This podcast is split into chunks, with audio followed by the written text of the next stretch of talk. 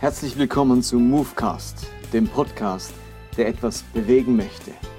Mein Name ist Martin Benz und jetzt geht's los.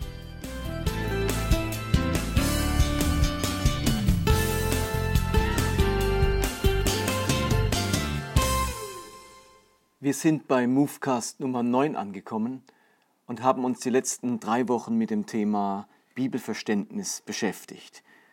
Und heute möchte ich einmal eine schwierige Bibelstelle anschauen und gucken, wie sich da unser Bibelverständnis darauf auswirkt, wie man diese Bibelstelle erklären kann.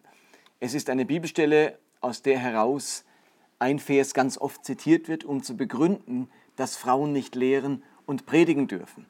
Und das Ganze steht im 1. Timotheusbrief, Kapitel 2, ab Vers 8 bis Vers 15. Ich lese einmal vor. Überall, wo ihr euch versammelt, möchte ich nun, dass die Männer, wenn sie beten, ihre Hände rein zu Gott erheben. Sie sollen nicht von Zorn und Streit beschmutzt sein. Und ich möchte, dass die Frauen in ihrer Erscheinung Zurückhaltung üben, indem sie sich anständig kleiden und nicht durch ihre Frisur oder durch Gold, Perlen oder kostbare Kleider die Aufmerksamkeit auf sich lenken. Denn Frauen, die Gott ehren wollen, sollen dadurch anziehend wirken, dass sie Gutes tun. Eine Frau soll in der Stille und in aller Unterordnung lernen. Ich erlaube der Frau nicht zu lehren oder über den Mann zu herrschen. Sie soll sich still zurückhalten. Denn Gott schuf zuerst Adam und dann Eva. Und es war die Frau, nicht Adam, die durch den Satan getäuscht wurde und sich verführen ließ.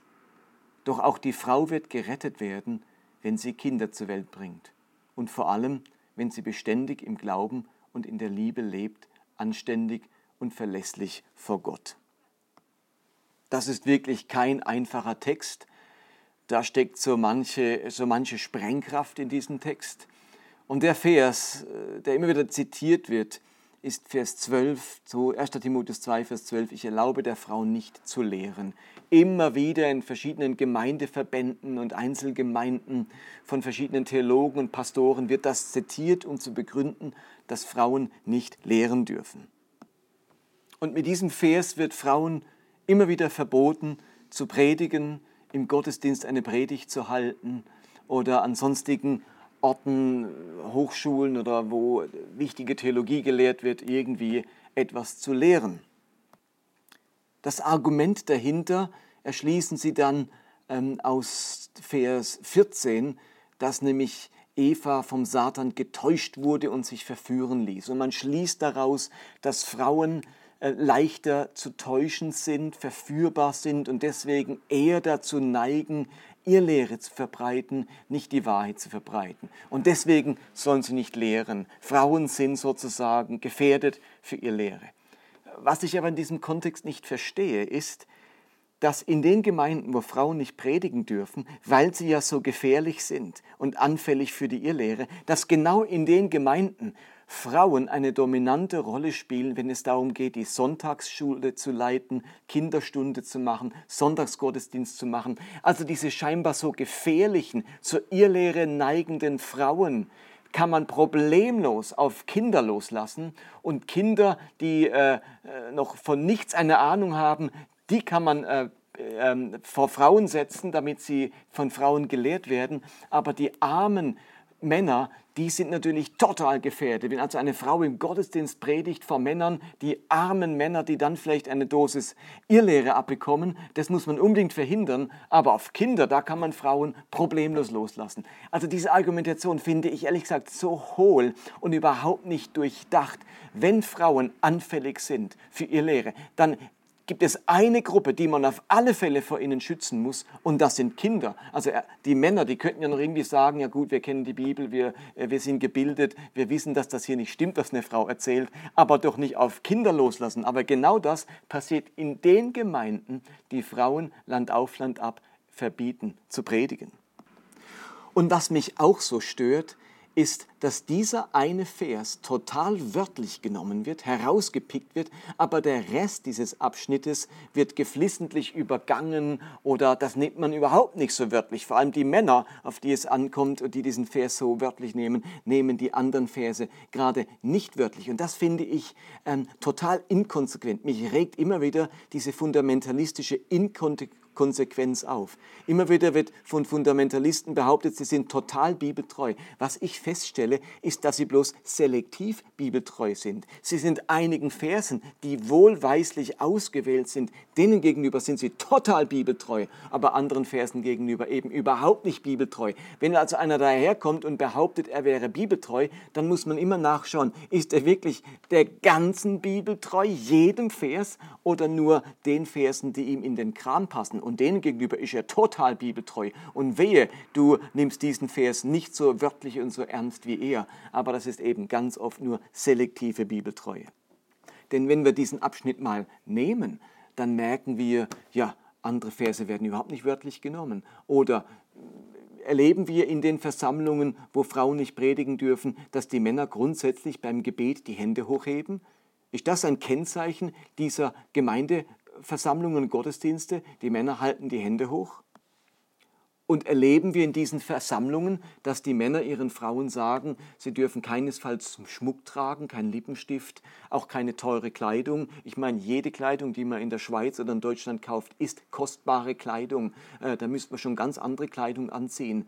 Im Sack uns kleiden, im, im Jutekleid oder was weiß ich. Aber auf alle Fälle wird das überhaupt nicht wörtlich genommen. Welche Frau geht denn nicht zum Friseur und lässt sich für 100 Euro eine Frisur oder für 50 Euro eine Frisur machen. Dabei ist das in Vers 9 klar verboten. Man soll keine teure Frisur machen und seine Haare besonders machen lassen. Also auch das wird nicht wörtlich genommen.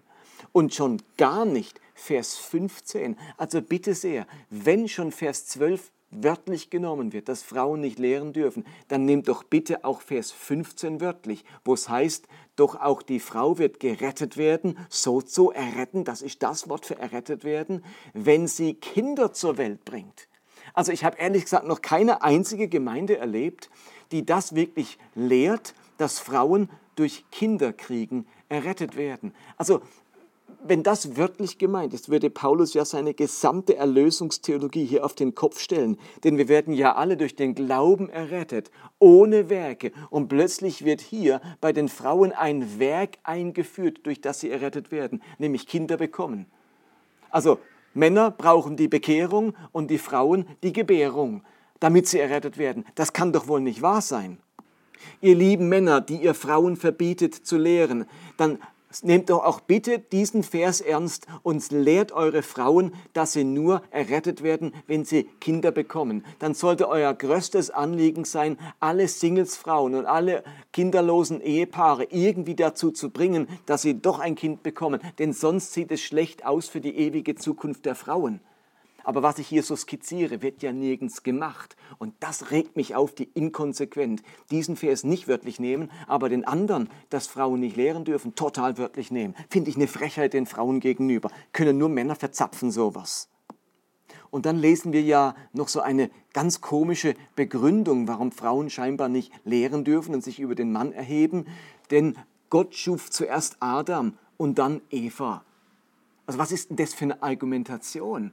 Wenn, wir die, wenn das einfach so als Begründung kommt, Frauen, ihr dürft das und das nicht, denn schließlich war der Mann zuerst da. Der Mann wurde zuerst geschaffen und das ist wie so ein, ein, ein Rundumschlagargument. Jetzt dürfen Männer alles und mit dem Argument können wir Frauen alles verbieten. Ich war zuerst da, deswegen darf ich und du nicht. Also mit dem Argument könnte man Frauen alles verbieten. Ihr dürft keine Kinder erziehen, denn Adam war zuerst da. Frauen dürfen nicht arbeiten, denn Adam war zuerst da. Frauen dürfen kein Geld besitzen, denn Adam wurde zuerst geschaffen. Frauen dürfen nicht die Tora studieren, denn, Frauen wurde, denn Adam wurde zuerst erschaffen. Frauen dürfen nicht reisen, denn schließlich wurde, wurde Adam zuerst erschaffen. Also mit dem Argument kann man Frauen ja alles verbieten, bloß weil sie als zweites dran waren. So die Vorherrschaft des Mannes, der kann es alles machen. Und mit dem Argument kann ich sozusagen alles begründen, ähm, und, und Frauen alles verbieten. So kann doch dieses Argument nicht gemeint sein. Also wie müssen wir denn diese Verse jetzt verstehen? Da gibt es nämlich einen Grund, warum das so dasteht. Paulus hat etwas im Hinterkopf. Wir müssen wissen, dass Paulus sich im ersten Timotheusbrief ganz intensiv mit einer Irrlehre auseinandersetzt. Die nennt man Gnosis. Die entstand so in dieser Zeit, ähm, die nächsten 100 Jahre. Gnosis heißt Erkenntnis und das war so eine Mischung aus Mysterien, Religionen, griechischer Philosophie, Christentum, Alten Testament. Das war ein Tohu wa Bohu, etwas ganz kunterbuntes, wo unglaublich viel Irrlehre entstanden ist, aber alles so mit christlicher Färbung. Und das hat nun zur Zeit von Paulus bereits angefangen, Einzug zu halten in christliche Gemeinden, besonders in der Stadt Ephesus. Und Timotheus war Pastor der Gemeinde in Ephesus und er war andauernd konfrontiert mit so gnostischen Irrlehren. Und wenn man diese Irrlehren kennt, dann machen plötzlich einige Sätze von Paulus sehr viel mehr Sinn und man kommt nicht auf die absurde Idee, diese Verse irgendwie anders anzuwenden und Frauen zum Beispiel zu verbieten, zu lehren oder dass sie durch Kinder bekommen ähm, errettet würden. Also was ist der gnostische Hintergrund? Da gibt es einige Hinweise im Timotheusbrief selbst. Ich möchte euch mal so ein paar Dinge vorlesen, wo Paulus auf die Gnosis eingeht. In 1. Timotheus 6 sagt Paulus, O Timotheus, bewahre, was dir anvertraut ist und meide das ungeistliche lose Geschwätz und das Gezänk der fälschlich sogenannten Gnosis, zu der sich einige bekannt haben und sind vom Glauben abgeirrt. Also hier wird sogar Gnosis erwähnt im Timotheusbrief. In 1. Timotheus 1, Vers 3 schreibt Paulus, als ich nach Mazedonien abreiste, bat ich dich in Ephesus zu bleiben, weil es dort Leute gibt, die falsche Lehren verbreiten und gab dir den Auftrag, ihnen das zu verbieten. Halte dich auch weiterhin an diese Anweisung. Also da hat es gnostische Irrlehrer in Ephesus und die verbreiten ganz verkehrte Lehren und Timotheus wird aufgefordert von Paulus, das zu verbieten, das zu verhindern. Und dann schildert Paulus in 1 Timotheus 4 so ein paar Ideen, was die Gnostiker lehren. Er erwähnt also diese Gnostiker, ihre Irrlehren, die vom Teufel inspiriert ist und sagt dann, diese Leute verbieten das Heiraten und fordern den Verzicht auf bestimmte Speisen, auf Speisen, die doch von Gott geschaffen wurden, sie mit Dankbarkeit zu genießen. Das ist der Hintergrund. Und jetzt gab es eine ganz fatale gnostische Irrlehre, die ist auch festgehalten in einem gnostischen Evangelium. Das sind Evangelientexte, die apokryph sind, die nicht zur Bibel gehören und die oftmals sehr, gnostischen, ähm, ein, sehr gnostische Einfärbung haben. Eines davon ist das sogenannte Thomas-Evangelium, das nur so strotzt von gnostischen Irrlehrern und auch von einem gnostischen Irrlehrer verfasst wurde. Und in diesem Thomas-Evangelium hat es 114 Verse und in einem Vers, nämlich im letzten Vers, in 114, lesen wir Folgendes. Da heißt es, Simon Petrus sprach, Maria soll aus unserer Mitte fortgehen, denn die Frauen sind des Lebens nicht würdig. Jesus sprach, seht, ich werde sie ziehen um sie männlich zu machen, damit auch sie ein lebendiger Geist wird, vergleichbar mit euch Männern. Denn jede Frau, die sich männlich macht, wird in das Himmelreich gelangen. Dieses Denken, dass Frauen männlich werden müssen, sich in Männer, in Männlichkeit verwandeln müssen, damit sie in den Himmel kommen, dieses gnostische Denken hat schon zur Zeit von Paulus Einfluss gehabt in die christlichen Gemeinden und auch in die Gemeinde in Ephesus. Wir können davon ausgehen, dass Timotheus mit genau dem Denken konfrontiert war, dass jede Frau, die sich männlich macht, ins Himmelreich kommt. Und Paulus, das merkt man immer wieder, regt sich tierisch auf über die Gnosis. Da kann er eine ganz derbe Sprache bekommen. Ähm, da haut er richtig rein verbal und möchte, dass die auf alle Fälle bekämpft werden, diese äh, Satansbrut. Und jetzt müsst ihr euch vorstellen, da behauptet die Gnosis, eine Frau muss männlich werden, um ins Himmelreich zu kommen. Und Paulus redet jetzt über Frauen und macht deutlich in diesem Kontext, dass eine Frau gerettet wird, wenn sie Kinder zur Welt bringt. Und damit will er nicht sagen, ähm, dass Frauen nur gerettet werden, wenn sie Kinder bekommen, sondern er will damit sagen, hört nicht auf diese Lehre, dass Frauen zu Männer werden müssen, sondern eine Frau wird gerade dann gerettet, wenn sie total fraulich ist. Also im Moment ihrer größten Weiblichkeit, wenn sie nämlich Kinder zur Welt bringt, wird sie errettet. Also eine Frau wird nicht errettet, wenn sie ihre Weiblichkeit ablegt, wenn sie auf Kinderkriegen verzichtet, sondern gerade im Moment ihrer größten Weiblichkeit, wo die Gnostiker sagen, jetzt wird sie ganz sicher nicht errettet, jetzt ist sie so weit von der Männlichkeit entfernt. Nein, genau dann wird sie errettet. Eine Frau muss sich nicht männlich machen. Sie kann ganz zu ihrem Frausein, zu ihrer Weiblichkeit stehen und gerade so wird sie errettet. Aber Paulus will sicher nicht sagen, dass eine Frau dadurch errettet wird, dass sie Kinder kriegt. Es wird ja allem widersprechen, was Paulus sonst über Erlösung sagt. Es ist tatsächlich eine Antwort auf diese gnostische Lehre. Und genau das erleben wir auch in Vers 12.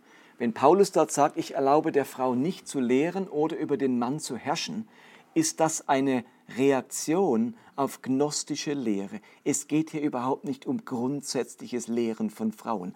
An einer anderen Stelle kann Paulus nämlich auch sagen, Frauen sollen Lehrerinnen des Guten sein, im, Titusbrief.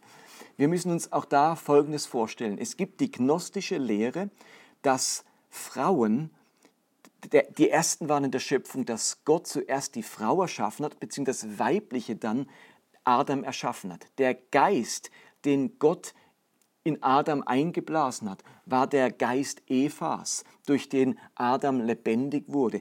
Eva geht also in der Schöpfung Adam voraus. Eva erschafft Adam. Eva erweckt Adam zum Leben. Das war gnostische Lehre. Ich könnte euch jetzt x Texte vorlegen, die ich alle hier bei mir habe, ähm, die das zeigen, dass der Geist Evas der Erschaffung Adams vorausgeht. Und nun gebraucht Paulus in Vers 12 ein interessantes Wort. Ich erlaube Frau nicht zu lehren, noch, es kommt über den Mann zu herrschen.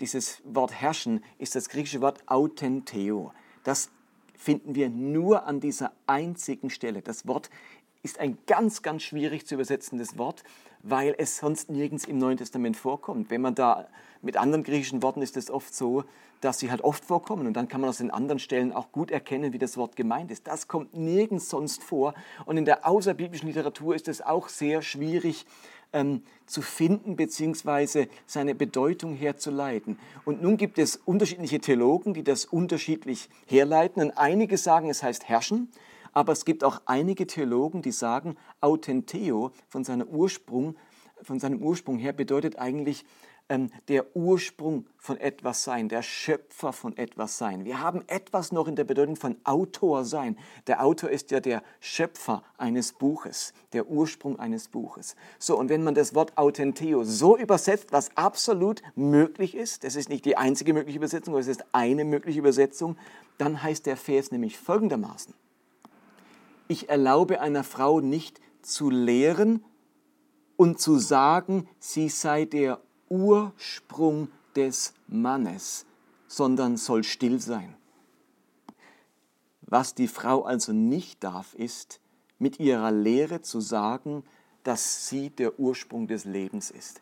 Und jetzt macht plötzlich der nächste Satz richtig Sinn, Vers 13, denn Gott schuf zuerst Adam und dann Eva. Jetzt macht doch der Satz erst richtig Sinn. Das ist doch nicht diese banale Begründung, Edge, Page, Adam war zuerst da, erst da, deswegen hat er alle Rechte und du Frau hast keine Rechte. Nein, dieser Satz macht jetzt Sinn. Wenn Frauen lehren, sie seien der Ursprung des Lebens, der Ursprung des Mannes, dann täuschen sie sich, denn Gott schuf zuerst Adam und dann Eva.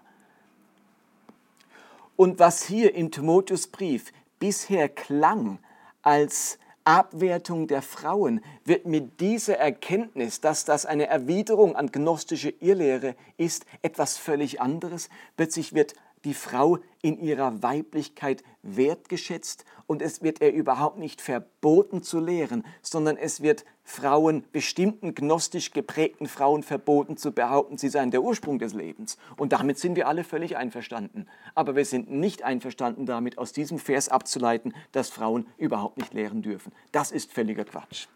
Also ich hoffe, es wurde etwas klarer, was diesen Timotheusbrief anbetrifft und diese Verse über das Lehren der Frauen. Nein, Frauen dürfen lehren und sie sind nicht einfach nur Gebärmaschinen.